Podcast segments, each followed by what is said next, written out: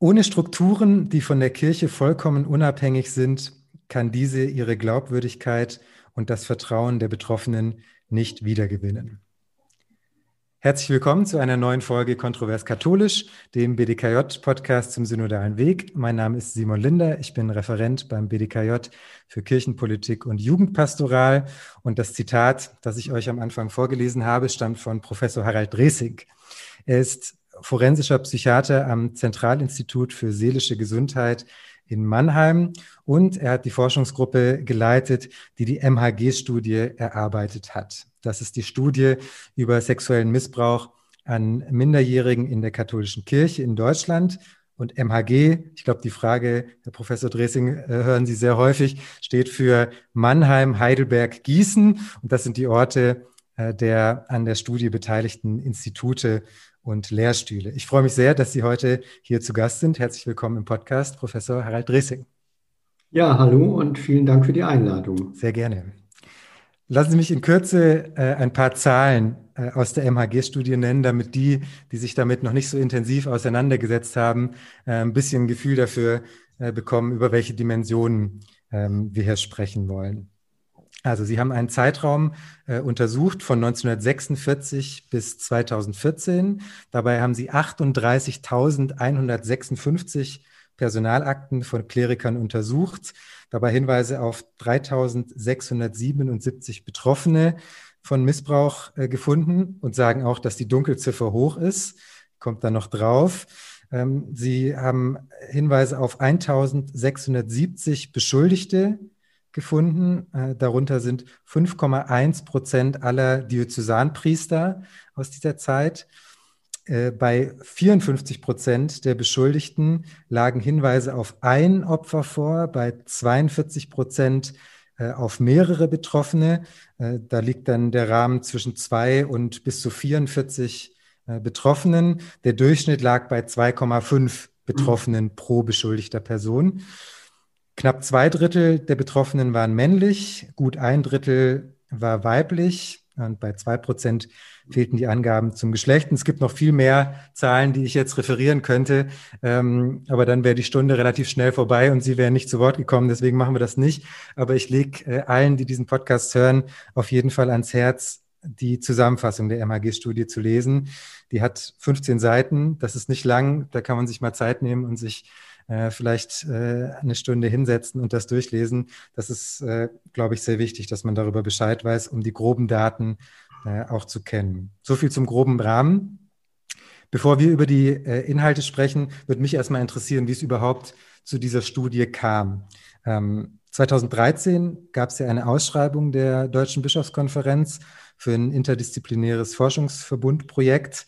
Ähm, das trug den Titel oder trägt den Titel Sexueller Missbrauch an Minderjährigen durch katholische Priester, Diakone und männliche Ordensangehörige im Bereich der Deutschen Bischofskonferenz. Da haben sich verschiedene Forschungskonsortien dann drauf beworben. Und ich habe mal bei Ihnen in den Lebenslauf geschaut. Sie haben ja schon mehrere Projekte in diese Richtung betreut, ähm, auch einige Drittmittelprojekte mit äh, großen Summen. Aber was den Umfang angeht, war das ja, wenn ich das richtig gesehen habe, mit Abstand das Größte.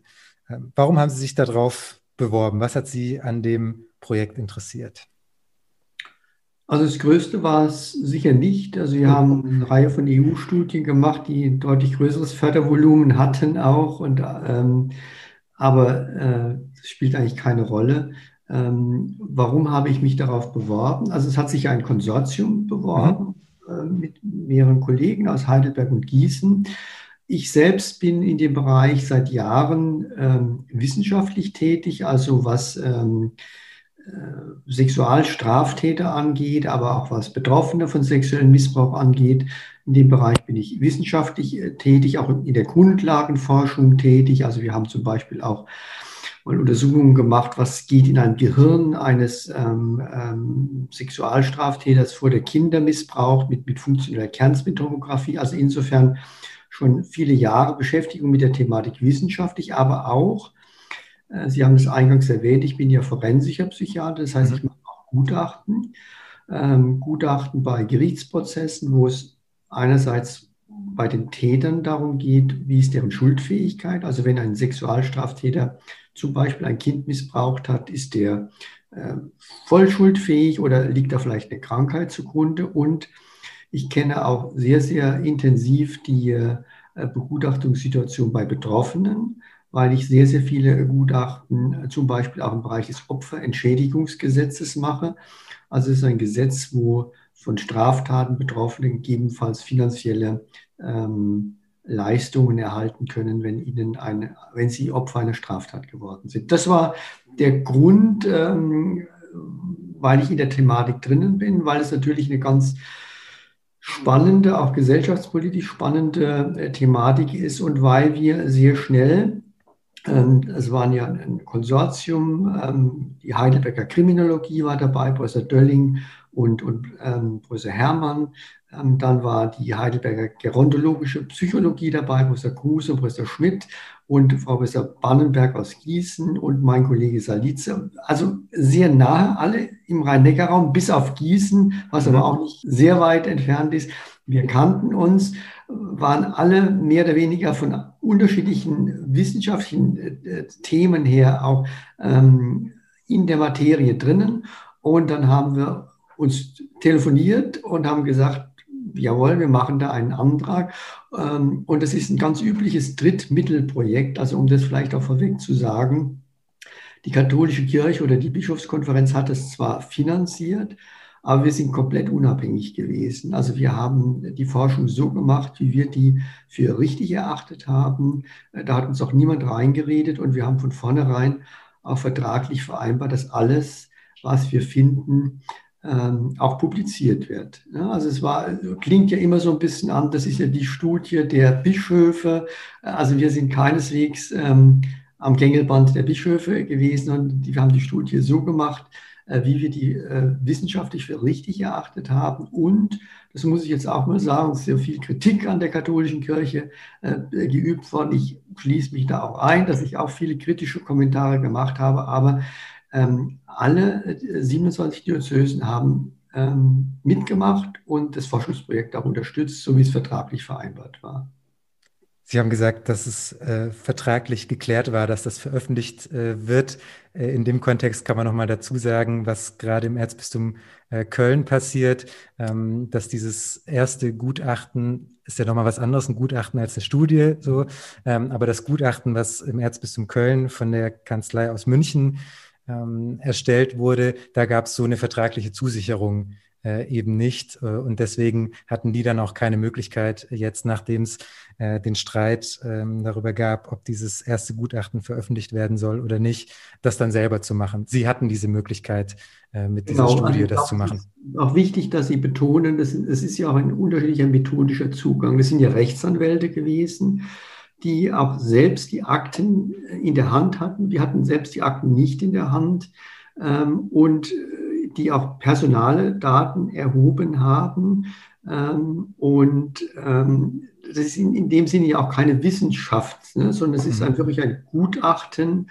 Und ich mache auch Gutachten, die kann ich natürlich auch nicht veröffentlichen, wenn da personale Daten drin sind. Ja? Wohingegen wissenschaftliche Studien ähm, logischerweise publiziert werden können. Aber wir haben, ähm, Sie wissen ja auch, es gab ja auch ein Vorgängerprojekt mit Professor Pfeiffer vom ähm, Kriminologischen Forschungsinstitut und da war das möglicherweise, ich kenne das nicht im Detail, aber nicht so ganz klar geregelt und, und Professor Pfeiffer hat ja unter anderem auch deshalb ähm, gesagt, er macht da nicht mehr weiter, weil da möglicherweise Forderungen an ihn herangetragen worden sind, dass er bestimmte Dinge nicht veröffentlichen kann, soll. Also jedenfalls äußert er das so, ich weiß das nicht. Ähm, deswegen haben wir das vertraglich auch sehr klar und deutlich im Vorfeld ausverhandelt. Das Thema wollte ich gerade ansprechen. Es gab ja davor schon ein Projekt, das, was Sie gerade äh, ansprechen. Der Kriminologe Christian Pfeiffer hat das ähm, gemacht. Und Sie haben gerade selbst gesagt, dass Sie die Akten nicht äh, selbst in der Hand hatten. Das war damals ja auch ein Streitpunkt, wenn ich das richtig erinnere, dass ähm, Pfeiffer gesagt hat, wenn wir nicht in diese Akten selbst reinschauen können, sondern wenn die Kirche äh, das macht, dann können wir nicht sicher gehen, dass das alles so stimmt. Ähm, also das ist sehr häufig auch missverstanden worden. Also auch Pfeiffer hatte keinen Zugang in die Archive. Ähm, ja. Und ähm, äh, und darauf hat er sich auch eingelassen. Also, ähm, und letztendlich ist es auch nachvollziehbar. Nicht? Also äh, es wird auch keine Industriefirma geben, die äh, Wissenschaftler jetzt einfach mal so den Zutritt in die Personalarchive gestattet. Also da gibt es ja schon auch äh, schützenswerte persönliche Daten.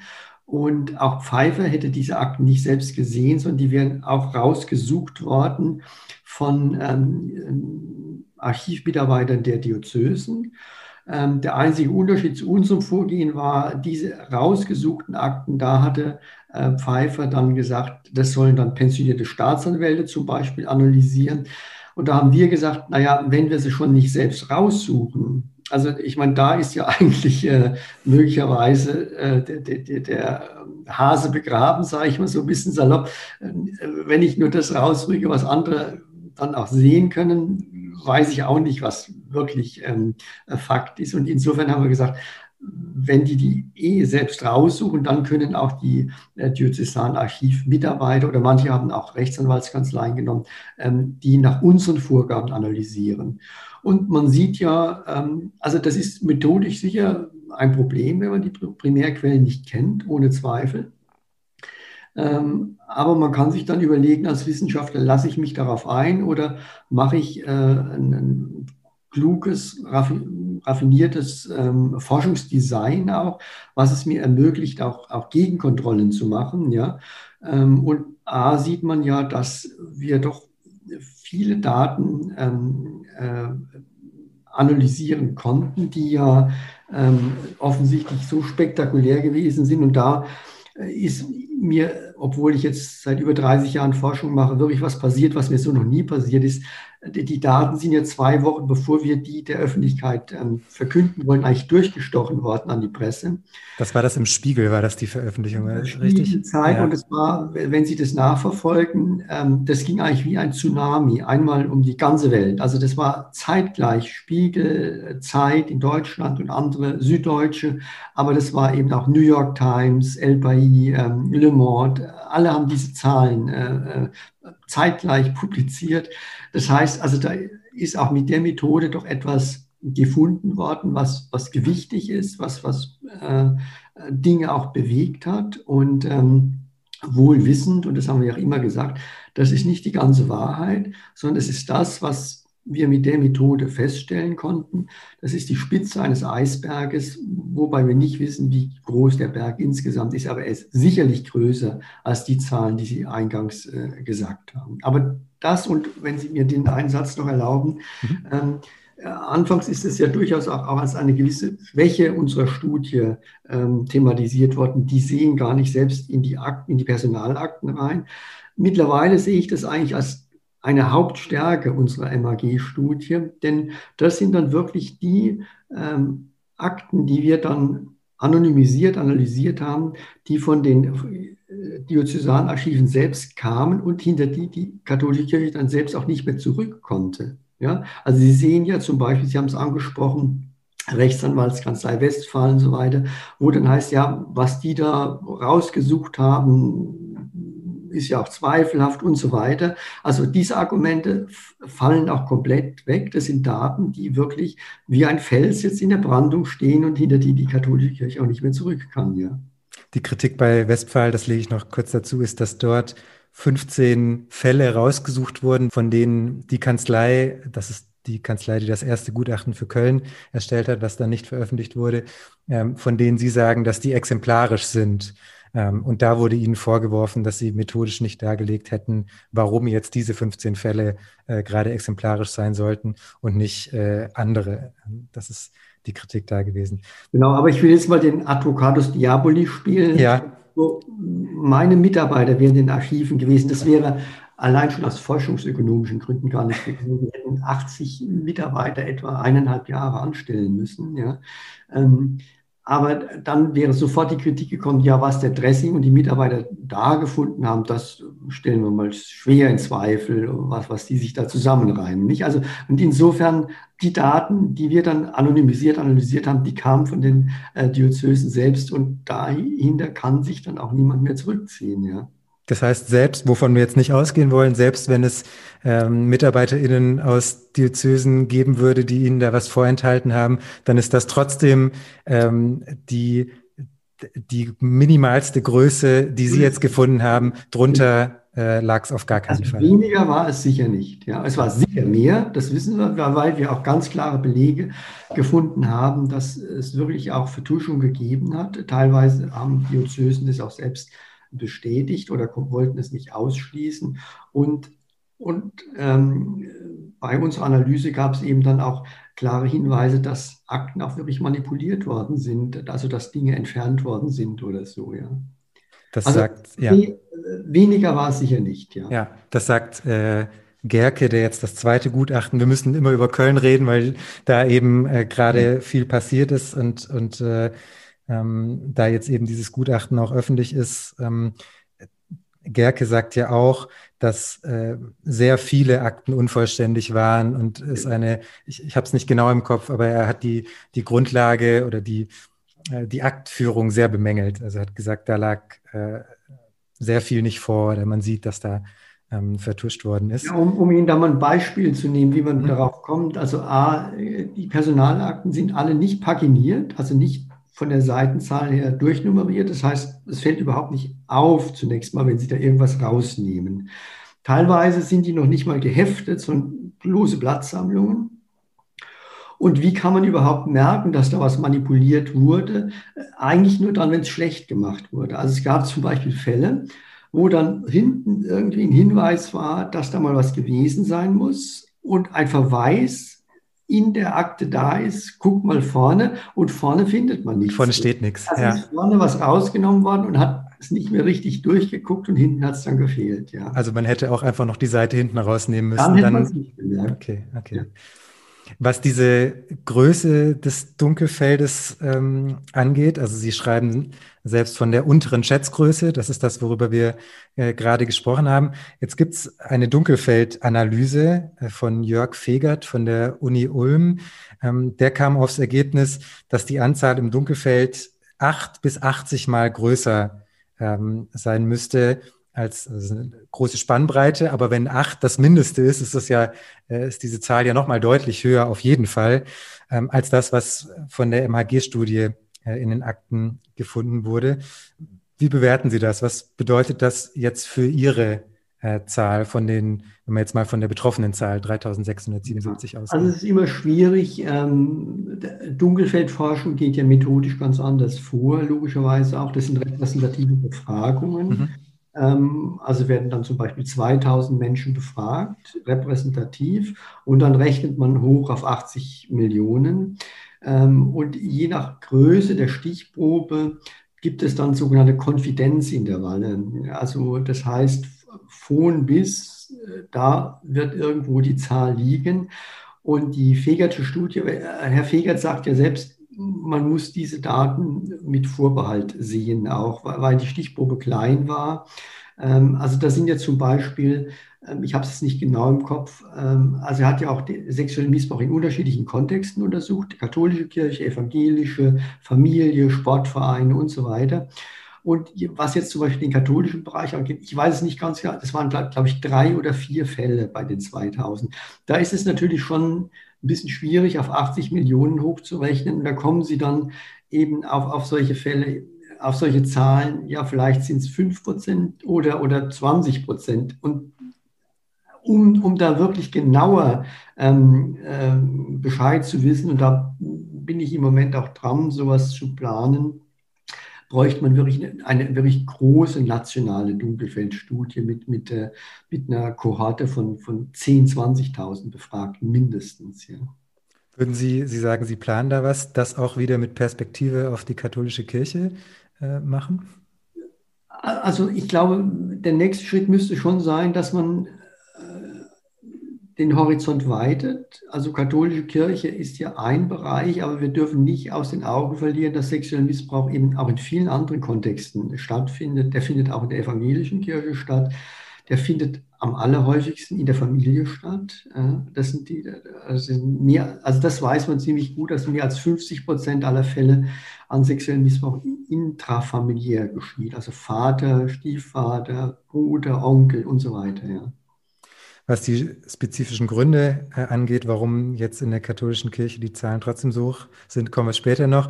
Ähm, ich würde gerne erstmal Sie noch befragen zu dieser Arbeit an der Studie. Also wie muss man sich das vorstellen? Sie haben verschiedene Teilprojekte definiert. Ähm, da ging es unter anderem um äh, die gegenwärtigen und vergangenen Praktiken der Diözesen hinsichtlich der Führung und Aufbewahrung von Personalakten. Darüber haben wir gerade schon gesprochen. Es ging um das, was Sie ganz zu Beginn er erklärt haben, was Sie auch machen, nämlich das äh, Erfassen des Erlebens von Betroffenen und Tätern im Vorfeld zum Zeitpunkt äh, und in der Zeit nach der Tat sowie in der Gegenwart, um eine Analyse von Strafakten, also unabhängig wiederum von den kirchlichen äh, Akten. Das war so eine Möglichkeit, das gegenzuchecken, auch mhm. Akten haben wir von den Staatsanwaltschaften bekommen. Ja. ja. Ähm, dann die Thematik, äh, die Präventionsrichtlinien in der Kirche. Wie sehen die aus? Wie sind sie äh, eingehalten worden? Sie haben mal gesagt, dass es in der internationalen Forschung bisher kein publiziertes Studiendesign gegeben hat, das mit Ihrem Ansatz vergleichbar war. Wie kann ich mir das vorstellen? Sie haben gesagt, Sie haben sich zusammen telefoniert mit Ihren KollegInnen. Haben Sie sich dann zusammen an den Tisch gesetzt und gesagt, so, wie machen wir das jetzt? Es waren Zeiten, wo man sich noch zusammen an den Tisch setzen konnte. ähm, genau. Also wir kommen ja aus unterschiedlichen Professionen. Also ich selbst bin Arzt, Psychiater, Neurologe. Dann hatten wir die Profession der Kriminologie wir hatten ähm, äh, Mathematik, wir hatten Soziologie, wir hatten äh, Psychologie ähm, und das sind unterschiedliche methodische Ansätze zunächst mal und wir haben das ja auch kombiniert. Also das ist einmal das Aktenstudium Personalakten, dann eine weitere unabhängige Quelle, die Strafrechtsakten. Hätten wir jetzt zum Beispiel in der Quelle völlig andere Befunde gehabt als in der Personalaktenanalyse, wäre das ein Grund gewesen, zu hinterfragen, wo kommt, wo kommt die Divergenz her. Das Interessante war, dass es sehr deckungsgleich war. Also zum Beispiel, dass egal ob wir die Strafakten hatten oder die Personalakten, die Betroffenen signifikant häufiger männlich waren als weiblich. Das ist etwas, muss man sagen, spezifisch katholisch für den sexuellen Missbrauch. In allen anderen Kontexten sind immer Mädchen viel häufiger betroffen.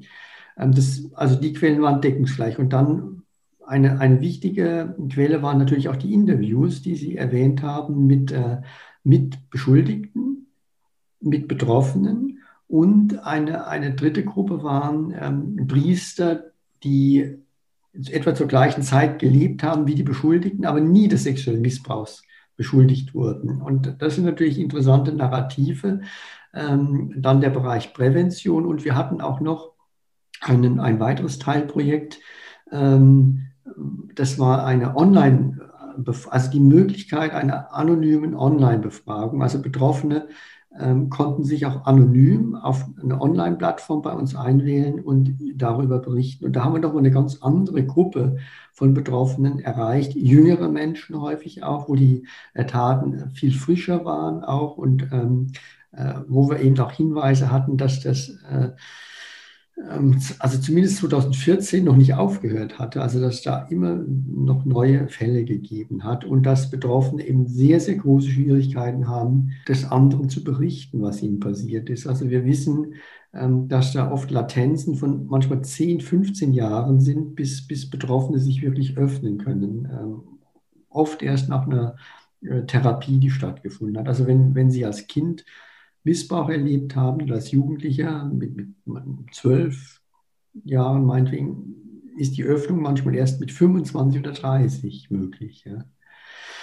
Das heißt auch, dass wir die Zahlen, die wir jetzt zum Beispiel für die letzten Jahre haben, dass wir davon ausgehen müssen, dass es da noch größere äh, Gruppen von Menschen geben, die sich erst in den nächsten Jahren oder vielleicht sogar Jahrzehnten diesbezüglich öffnen können. Ja, das heißt, wenn Sie 2018 die Studie publiziert haben und sagen 2010 äh, bis 15 Jahre, dann heißt das ja von 2000, sagen wir mal, 3 äh, bis 2008 ist so die Grenze und das, was danach passiert ist, konnte noch gar nicht so, beziehungsweise bis 2004, also ja, es sind, äh, das ist dann schwierig, ja, also okay. Säulen werden sich leider mit hoher Wahrscheinlichkeit noch auffüllen. Ja. ja. Also wir wissen, die, die Missbrauchszahlen, die dann in den 60er oder 70er Jahren passiert sind, da haben sich die äh, Betroffenen häufig erst äh, auch in den 2000er Jahren äh, überhaupt dazu äh, bekannt. Ja. Gab es einen Moment, ähm, der Sie total überrascht hat während der Zeit, während Sie da gemeinsam daran gearbeitet haben? Gab es irgendwas, wo Sie eine ähm, was aus einer Akte gesehen haben, dachten, das gibt's doch nicht? Oder äh, nehmen Sie uns da mal mit, mit ja. rein. Also wie gesagt, ich, ich bin, ich mache seit über 30 Jahren forensische Gutachten. Und da, da, blickt man sozusagen in die Abgründe der menschlichen Seele. Also da, ich bin wirklich mit schrecklichen, scheußlichen Verbrechen auch tagtäglich eigentlich konfrontiert und habe eigentlich gedacht, dass ich da auch eine professionelle Distanz dazu habe. Ich habe dann diese anonymisierten Bögen ähm, gehabt, was da an Taten passiert ist. Und da habe ich manchmal am Schreibtisch gesessen und habe gedacht, ich halte das fast nicht aus, was da an, an wirklich an, an schrecklichen Dingen passiert ist. Ähm, wo Priester, wo, wo, ich, also ich muss sagen, da hab, hab, musste ich mein Weltbild auch ein bisschen korrigieren. Ich habe hab da vielleicht auch ein etwas naiveres Weltbild gehabt, dass ich dachte, dass äh, Priester mit dem Anspruch als, als geweihte Männer, mir war klar, dass das keine Engel sind, logischerweise, ja. Aber ähm, das Ausmaß wirklich auch an sexueller Gewalt, ähm, die da ausgeübt wurde, und auch die fehlende Reue, äh, das, dieses fehlende Bekennen dazu und der Umgang von Verantwortlichen damit, das hat mich wirklich, das hat mich wirklich erschüttert, muss ich sagen. Ja, ja. Mir ging das ähnlich, als ich die Studie, als sie dann äh, erschienen war, gelesen habe. Ähm, und ich erinnere mich genauso, dass ich mich dann zurückerinnert habe an meine Zeiten der Jugendarbeit und als Ministrant und so weiter. Und ich dann erst verstanden habe, das ist total blöder Gedanke, aber dann erst verstanden habe, wie viel Glück ich hatte, dass mir in der Zeit nichts passiert ist. Und dieses Gefühl, dass es so viele vor mir gab, die genauso in diese Kirche reingewachsen sind und die genauso mit äh, vielleicht auch Eltern, die ihre Kinder in diese Gruppen geschickt haben und so weiter und äh, später dann lesen mussten oder erfahren mussten, was, was ihren Kindern da passiert ist. Also durch diesen biografischen Bezug, den jetzt wahrscheinlich die meisten auch, die diesen Podcast äh, hören, haben, trifft das wahrscheinlich noch mal mehr, als wenn man das ähm, hört über einen gesellschaftlichen Kontext, mit dem man bisher noch gar nichts äh, zu tun hatte. Ich glaube, das ist ja auch das, was den sexuellen Missbrauch im Verantwortungsbereich der katholischen Kirche vielleicht doch so besonders macht. Ähm, das ist ja schon eine Institution mit einem besonderen moralischen Anspruch auch. Und wir hatten eben auch äh, dokumentiert, auch in den Akten, ähm, Fälle, wo Kinder ihren Eltern doch davon damals berichtet haben, der Pfarrer hat dies und jenes gemacht und die Eltern dann eigentlich nicht dem Kind geglaubt haben, sondern das Kind noch bestraft haben, so nach dem Motto, behaupte sowas nicht, sowas macht der Pfarrer nicht. Also das zeigt, eigentlich auch diesen, diesen, diese hohe moralische Fallhöhe. Und, und, und ich glaube, das ist auch einer der Gründe dafür, dass das so lange verborgen bleiben konnte, weil man sich gar nicht vorstellen kann, dass das in diesem Ausmaß ähm, passiert ist und dass man da so ähm, ja eigentlich die, die, die Pfarrer und, und die Institution geschützt hat und, und die Kinder ähm, die, die hat man alleine gelassen, ja. Sie haben, da spielt ja auch das Thema Vertuschung mit rein und warum das geschehen konnte. Sie haben ähm, dazu ja auch weitergearbeitet nach der MHG-Studie und mal erklärt, dass eben zwei Bedingungen dazu führen, dass Vertuschungstendenzen in Institutionen besonders ausgeprägt sind. Äh, und das ist eben erstens dann, wenn das, wenn die Vorwürfe Verstöße gegen zentrale ethische Prinzipien äh, der Institution betreffen, genau das ist äh, in dem Kontext der Fall. Ähm, und äh, dass äh, Vertuschungstendenzen auch besonders da ähm, passieren oder da stark sind in stark hierarchisch und geschlossen ähm, geprägten äh, Institutionen. Ähm, das liegt jetzt beides vor bei sexualisierter Gewalt äh, in der Kirche.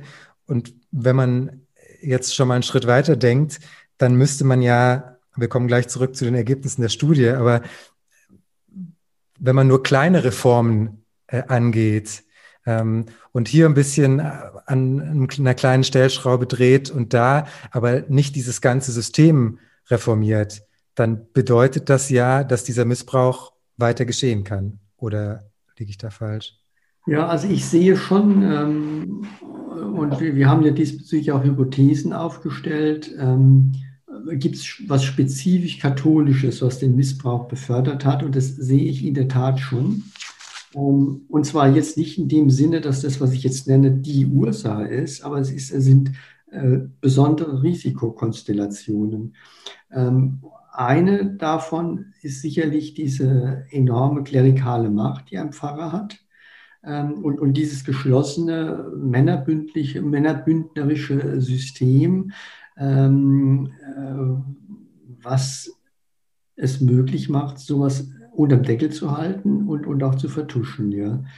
Ähm, also das wäre ein Punkt, wo man ähm, äh, sagen müsste, und da gibt es ja mittlerweile doch auch viele äh, Bischöfe auch, die zumindest das formulieren, ähm, ja, wir müssen darunter von unserer klerikalen Machtfülle. Ähm, also das ist ein Punkt.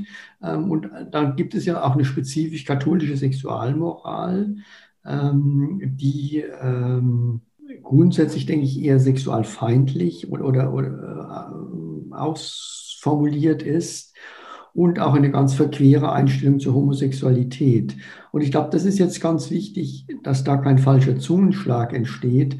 Ähm, Homosexualität ist überhaupt kein Risikofaktor für sexuellen Missbrauch von Kindern.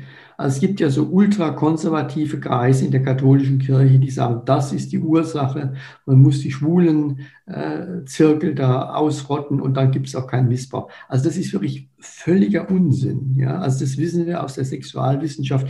Homosexualität ist kein Risikofaktor für sexuellen Missbrauch von Kindern. Wenn Sie aber, so wie die katholische Kirche, doch eine, ich sage es mal sehr vorsichtig, zumindest ambivalente Einstellung zur Homosexualität haben. Ich glaube, es gibt Positionen, die man wirklich auch offen homophob nennen kann. Ja.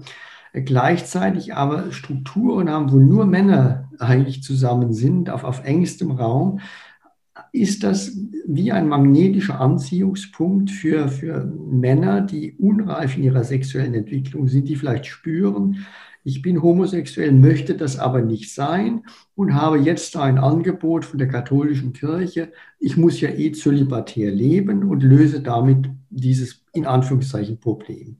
Und da, das ist wirklich toxisch, muss man sagen. Das ist wirklich giftig, weil das Menschen anzieht, die nicht planen, jetzt Kinder zu missbrauchen, ja, aber dass die eine, eine, eigentlich eine neurotische Lösung eigener sexueller Probleme lösen, äh, meinen, vermeintlich lösen zu können.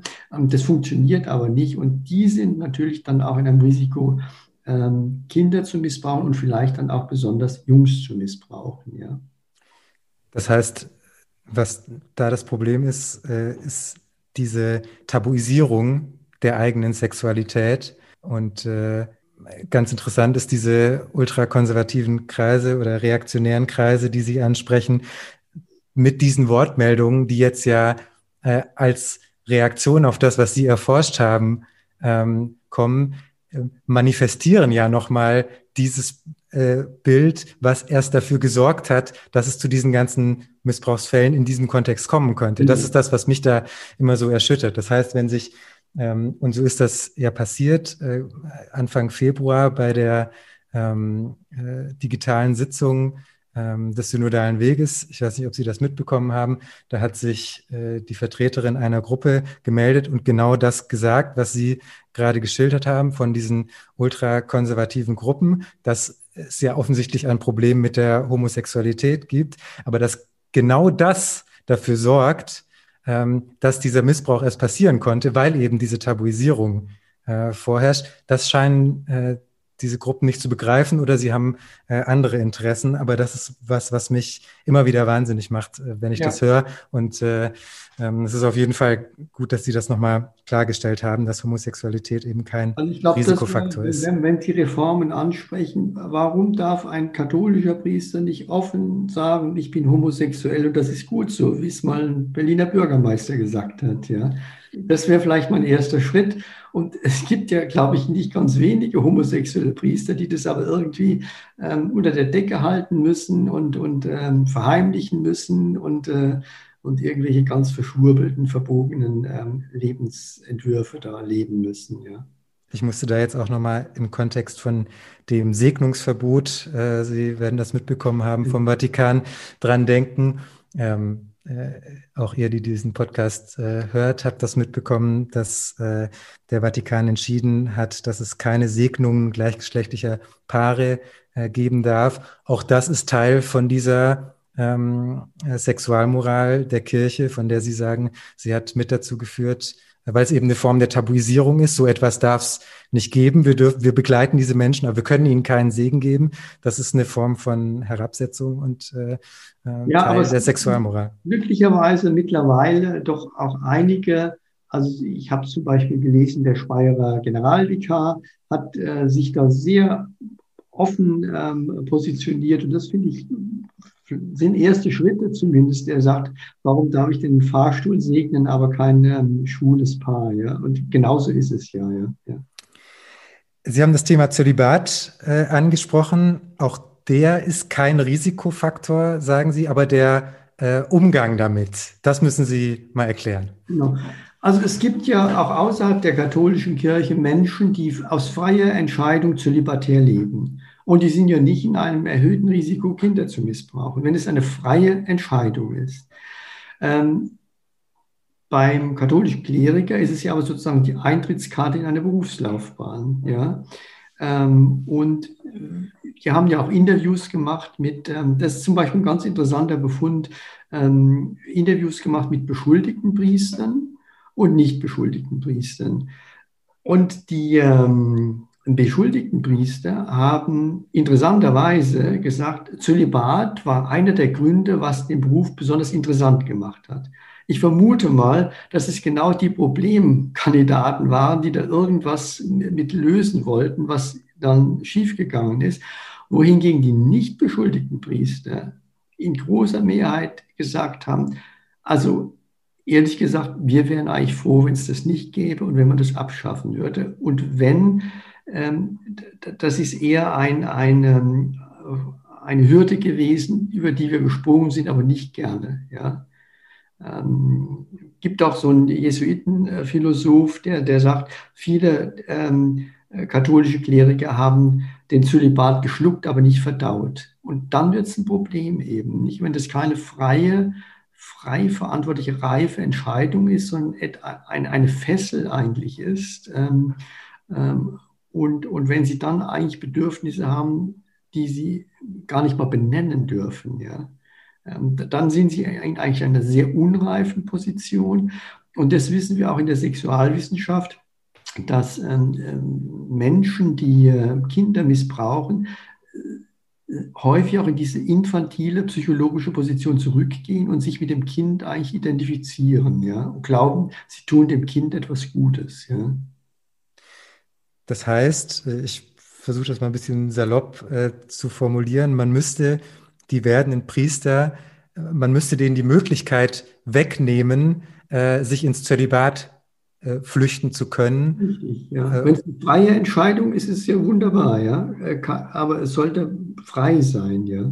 Alles klar. Das heißt, es ist kein, im Endeffekt kein Problem des Einzelnen, sondern es ist ein strukturelles Problem. Ein strukturelles Problem. Und stellen Sie sich vor, Sie hätten dann ein Priesterseminar, in dem dann eben auch Sexualität gelebt werden darf und äh, äh, ganz revolutionär, dass da vielleicht sogar Frauen noch wären, die ähm, Priester werden wollen, dann hätten sie eine bunte Truppe zusammen, in die man sich dann nicht so flüchten kann, wenn man äh, sexuell unreif ist und, und ein Problem hat. Ja. Priesterausbildung ist auch ein Thema. Also Sie haben gerade das Seminar angesprochen, auch in der MHG ähm. Äh, ich muss nochmal auf das Gutachten von Gerke jetzt aus Köln äh, zurückkommen. Ähm, da gab es dann eine Konsequenz, die äh, kurz nach dem Erscheinen der Generalvikar und der Kardinal aus Köln verkündet haben, haben gesagt, dass es Veränderungen in der Priesterausbildung durch eine psychologische Standortbestimmung, ein Vorbereitungsjahr mit Sozialeinsätzen und eine stärkere Einbeziehung von Frauen in der Ausbildung äh, geben soll. Äh, lassen Ihre Daten von der MHG-Studie Rückschlüsse darauf zu, dass sowas hilft, Missbrauch zu vermeiden? Also es ist sicher mal ein richtiger äh, Ansatzpunkt. Wir haben ja analysiert auch in einem Teilprojekt, das war dieses erste Teilprojekt, wo wir so Strukturdaten ähm, auch erhoben haben, wie, welchen Stellenwert hat zum Beispiel ähm, die Auseinandersetzung mit der eigenen sexuellen Entwicklung, welchen Stellenwert hat die Auseinandersetzung mit eigener Erotik äh, und eigenen Gefühlen. Und da äh, war in vielen Priesterseminaren die Rückmeldung äh, entweder gar nicht oder minimal. Und da ist natürlich ein erster Schritt, aber sicherlich nicht ausreichend, wenn man das Thema mal auch curricular verankert. Also es gibt jetzt Priesterseminare, die haben dann aber wissen Sie, wenn Sie dann acht Doppelstunden Sexualpädagogik haben, das ist natürlich auch ein Witz eigentlich. Ja. Also man kann sagen, die, die Richtung stimmt, aber es ist sicher nicht ausreichend. Ja. Es ist der erste Schritt von 100 vielleicht. Ja, ja. Was die Zeiträume angeht, wir haben ganz zu Beginn schon mal darüber gesprochen. Ähm, die, die, den Zeitraum, den Sie untersucht haben, ist von 1946 bis 2014 äh, gewesen. Es gab dann ja danach einige Thesen, die verbreitet wurden. Ähm, also zum Beispiel, dass dieser Missbrauch irgendwann erst angefangen hat. Ich denke da an ähm, Papst Benedikt, der die These hatte, dass das alles erst 1968 aufgekommen sei mit äh, sexueller Revolution und so weiter. Und es gibt auch manche, die die These äh, verbreitet haben, dass das äh, mit der Zeit dann ja auch wieder aufgehört hätte, weil man heutzutage in der Gesellschaft ja viel freier beispielsweise mit dem Thema Homosexualität äh, umgehen kann.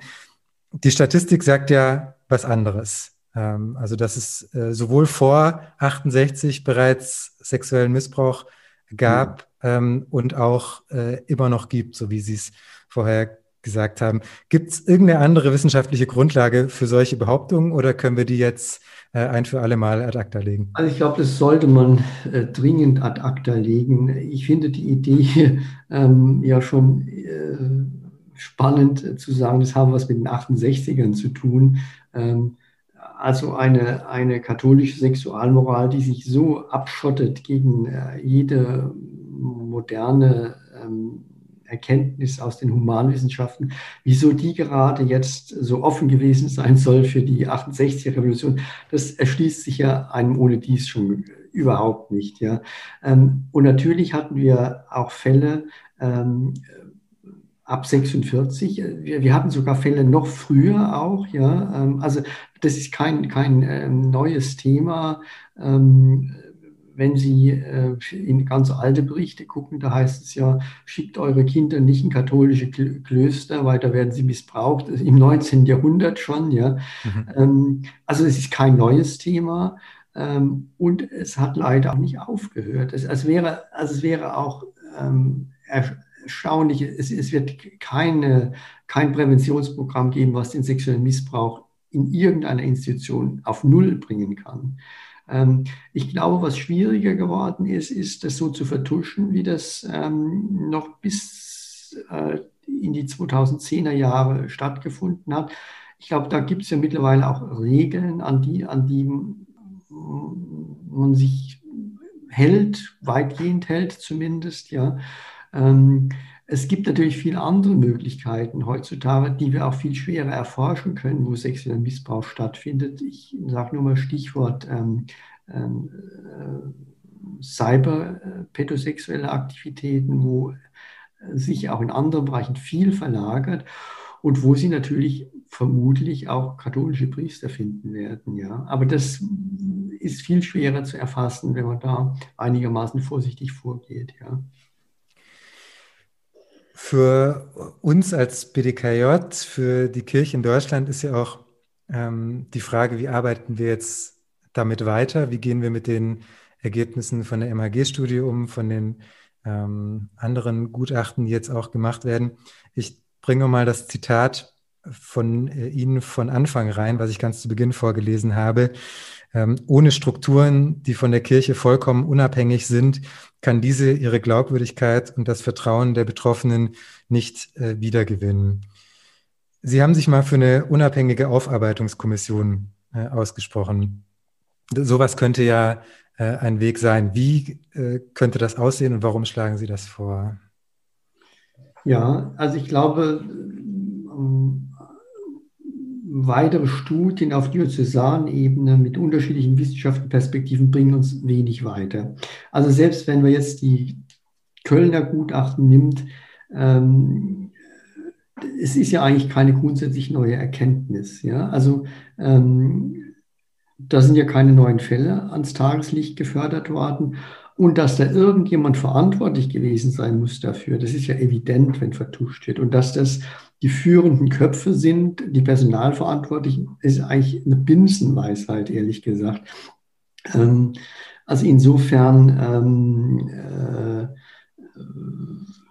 interessant aus meiner Sicht wäre ja, äh, klar ist der, der Bischof und, und, und der Generalvikar ähm, äh, da in erster Linie, aber die handeln ja auch nicht im luftleeren Raum. Also da gibt es ja auch Personalkonferenzen. Und diese ganze Ebene der, der Mitwisser, ähm, die, die, also das müsste man eigentlich auch mal beleuchten, ja. Und äh, ähm, ich, ich, denke, dass da viele auch in gewisser Weise Verantwortung tragen. Ich, ich will nicht von Schuld sprechen. Ähm, Verantwortung beginnt ja auch da, wo ich von etwas höre, aber nichts mache, ja. Ähm, und ähm, diese Ebenen müsste man ausleuchten. Und ich glaube, das geht nur, ähm, wenn das eine, eine Kommission ist, die, die komplett unabhängig von der katholischen Kirche ist, auch zum Schutze der Institution selbst. Denn ähm, natürlich ist, ist die Mehrzahl der Betroffenen, die sagen, mir ist da was passiert, ähm, durchaus glaubwürdig. Aber auch da gibt es Falschbeschuldigungen das ist ein kleiner Prozentsatz, aber die gibt es auch. Stellen Sie sich vor, eine, eine äh, Kommission, die in irgendeiner Weise kirchennah ist, würde sagen, das ist eine Falschbehauptung. Ja, da, den wird doch keiner glauben. Ne? Das würde doch sofort heißen, ja, ihr reiht euch ein in die Reihe der Vertusche. Und um Fälle wirklich sauber und systematisch aufzuklären, brauchen Sie wirklich eine Kommission, die eigentlich überall Zugriffsrechte hat, ähm, und die nach gleichen Standards arbeitet und die aber auch, und das ist auch ein Versagen der Politik meines Erachtens, die gesetzlich abgesichert sein müsste, dass das, was da gefunden wird, das klar ist, wie das kommuniziert wird. Ja, also dass solche Sachen wie wir finden was, aber dürfen es nicht sagen, von vornherein ausgeschlossen sind. Und da sind die gesetzlichen Rahmenbedingungen bisher auch in gewisser Weise unklar noch. Ja. Das bedeutet, dass diese Aufarbeitungskommissionen im Endeffekt das machen würden, was jetzt ein Professor Gerke in Köln gemacht hat, also sich diese Akten anschaut, oder wie, wie stelle ich mir das vor? Viel, viel mehr sein, denke ich. Ja. Also das, was Sie da jetzt hören, ist nach meinem Dafürhalten, entschuldigen Sie, wenn ich den Begriff, eigentlich trivial, ne, wenn da jetzt hochrangige Kirchenvertreter genannt werden.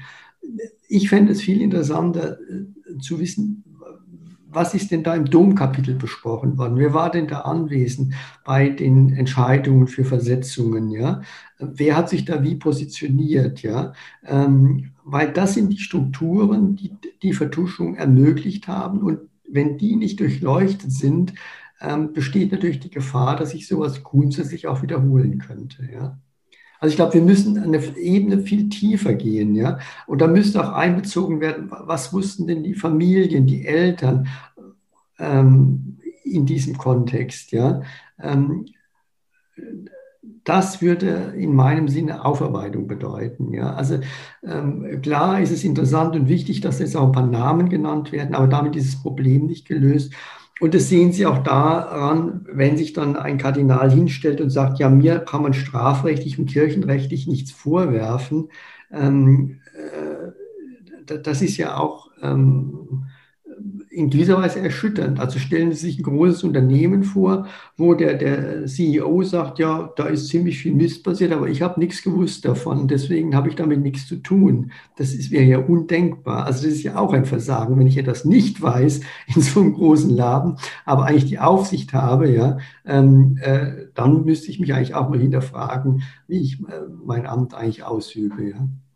Ich muss gerade an diesen Ordner Brüder im Nebel denken, den es ja in Köln gegeben hat. Dann ist quasi, ich versuche das zu übersetzen, das, was, was Sie sagen, ist nicht die Frage, wer jetzt da drin stand und wer diesen Ordner geführt hat, sondern warum hat es diesen Ordner gegeben? Ähm, wer musste eigentlich davon wissen, aus welchen ja. Gründen? Ja. Ähm, dann sind wir ja wieder bei den systemischen Fragen genau. und sprechen nicht mehr nur über diese juristische Schuld, die jetzt in diesem zweiten Gutachten ähm, bearbeitet wurde, sondern über eine Form von moralischer Verantwortung äh, und noch weiter ähm, von dem System, in dem sich das eben erst ereignen konnte. Genau. Und ich glaube, das ist, also Sie sind als BDKJ ja sehr kritisch und, und, und versuchen da was in die richtige Richtung zu lenken. Und ich habe da großen Respekt davor. Ähm, ich glaube, so kann nur Aufarbeitung gelingen. Sie selbst als junge Menschen und Nichtjährige haben ja da keinen Missbrauch begangen, ja. Aber Sie sagen trotzdem, Aufarbeitung bedeutet, eine Mitverantwortung zu übernehmen. Und das ist jetzt vielleicht ein sehr großer Vergleich, aber ähm, die, die Mechanismen sind eigentlich ähnlich wie in der Aufarbeitung des Nationalsozialismus. Auch Generationen, die nach 45 geboren worden sind, sind nie Täter gewesen und nie verantwortlich im eigenen Sinne. Aber es ist eigentlich klar, dass es eine kollektive Verantwortung gibt und dass man das Thema deswegen nicht äh, ad acta legen kann. Ja, und ich glaube, das ist der wichtige und richtige Weg, auch wie Aufarbeitung nur gelingen kann. Ja. Das hat mal eine große deutsche äh, Rockgruppe gesungen. Äh, es ist nicht deine Schuld, dass die Welt so wie sie ist, es ist nur deine Schuld, wenn sie so bleibt. Das könnte man genau. in dem Kontext vielleicht auch auf die Kirche ja. beziehen. Zum Schluss nochmal zum synodalen Weg. Ähm, Sie haben mal gesagt, dass der mit den Themenfeldern Klerikalismus, zölibatäre Lebensform der Priester äh, und Sexualmoral eben exakt die systemischen Bedingungen adressiert, die im MHG-Abschlussbericht als spezifische institutionelle Risikokonstellationen herausgearbeitet wurden, die eben den sexuellen Missbrauch von Kindern und Jugendlichen im Kontext der katholischen Kirche grundsätzlich äh, begünstigen können. Ich frage Sie jetzt nicht, was Sie sich von diesem synodalen Weg äh, erwarten, ähm, weil ich Sie jetzt nicht als äh, Beobachter der Kirche, sondern eben als Forscher ähm, befrage. Aber wenn ich Sie jetzt als Forscher befrage, haben Sie da ähm, Erwartungen, weil Sie sagen ja selbst in der Studie, dass es eine Veränderung der klerikalen Machtstrukturen braucht. Also was würden Sie sagen, müsste dieser synodale Weg liefern, damit wir als Kirche danach davon ausgehen können, dass wenn in 50 Jahren nochmal so eine Studie ähm, gemacht wird, äh, die Ergebnisse andere sind? Also zunächst einmal sehe ich es eigentlich positiv, dass dieser synodale Weg begonnen wurde. Und äh, in der Tat, also es ist schon ja bemerkenswert, dass genau die Felder, die wir als Risikokonstellation beschrieben wurden, auch in den, ähm, in den einzelnen äh, Blöcken des synodalen Wegs genauso benannt worden sind. Also das finde ich schon bemerkenswert. Das heißt, ähm, eine gewisse Form von, von kritischer Selbstreflexion bedeutet es ja. Und ähm, was erreicht werden muss, ist, es, es, es, bräuchte eben wirklich ähm, nicht nur verbale Bekundungen, sondern wirklich auch ähm, tatsächlich Veränderungen ähm, in, in, einzelnen äh, Punkten. Und ähm, also sprich, Weihe der Frau zum Beispiel, ja. Ähm, und, und da kommt ja sofort, ja, da könnt ihr drüber reden, aber das geht gar nicht, weil da ist Rom davor, ja. Aber scheinbar geht in, im, im Kleinen ja doch das eine oder andere, wenn ähm, bestimmte ähm, Pfarrer ähm, zum Beispiel homosexuelle Paare segnen. Das sind ja auch Zeichen. Ähm, so würde ich sagen, könnte, könnte Fortschritt aussehen, ja. ja. Es muss ja nicht gleich sofort direkt von oben kommen, sondern ähm, Veränderungen entstehen ja häufig auch von unten. Ähm, und, und da ähm, ist die katholische Kirche ja kein monolithischer Block. Es gibt ja auch eine Reihe von Bischöfen, die sehr äh, vernünftige ähm, Thesen da äh, äußern, die auch modern sind. Und ich, ich würde hoffen, dass die analog sich durchsetzen, ja. Sie haben das Thema Weihe der Frau angesprochen. Jetzt muss ich doch nochmal nachfragen. Warum verhindert das äh, Missbrauch oder warum verändert das die Struktur ja, der Kirche so sehr? Damit hätten Sie schon ein, ein äh, Frauen sind in allen Bereichen ganz, ganz selten als Sexualstraftäter auffällig. Wenn Sie 50 Prozent Frauen in der katholischen Kirche als Kleriker hätten, hätten Sie 50 Prozent Missbrauch weniger. Ja. Und dann hätten Sie natürlich auch ganz andere Diskussionskulturen. Das sehen Sie auch außerhalb der Kirche. Nehmen Sie einen Männerstammtisch, wo, wo Männer zusammensitzen und irgendwelche ähm, mehr oder weniger ähm, vielleicht äh, auch frauenfeindlichen Thesen äh, bei dem einen oder anderen Bier formulieren. Und da kommt eine Frau dazu und plötzlich sofort ändert sich der Ton und die Gesprächsatmosphäre. Ja. Und, ähm, und das bedeutet natürlich äh, äh, Verminderung des Risikos auch, klar, ja. Das ist eine Form der männerbündischen Struktur am Stammtisch, genau. die dann ja. äh, durchbrochen wird, genauso ja. wie wir das in der Kirche eben auch genau. brauchen. Herr Professor Dressing, ich danke Ihnen sehr für Ihre Zeit, äh, für Ihre Antworten. Ähm, vielen Dank, dass Sie sich die Zeit genommen haben und mit mir über dieses wichtige Thema und über Ihre Forschung gesprochen haben. Ja, gerne. Und ich wünsche Ihnen viel Erfolg und bleiben Sie am Ball. Vielen Dank. Jetzt noch ein Satz zu euch, liebe HörerInnen. Wenn euch der Podcast gefällt, empfiehlt ihn äh, gerne weiter. Lob und Kritik für diese Folge oder äh, allgemein zum Podcast. Und wenn ihr Wünsche habt, äh, schreibt mir gerne eine Mail an kontroverskatholisch.bdkj.de. Jetzt vielen Dank fürs Zuhören und bis zum nächsten Mal. Tschüss.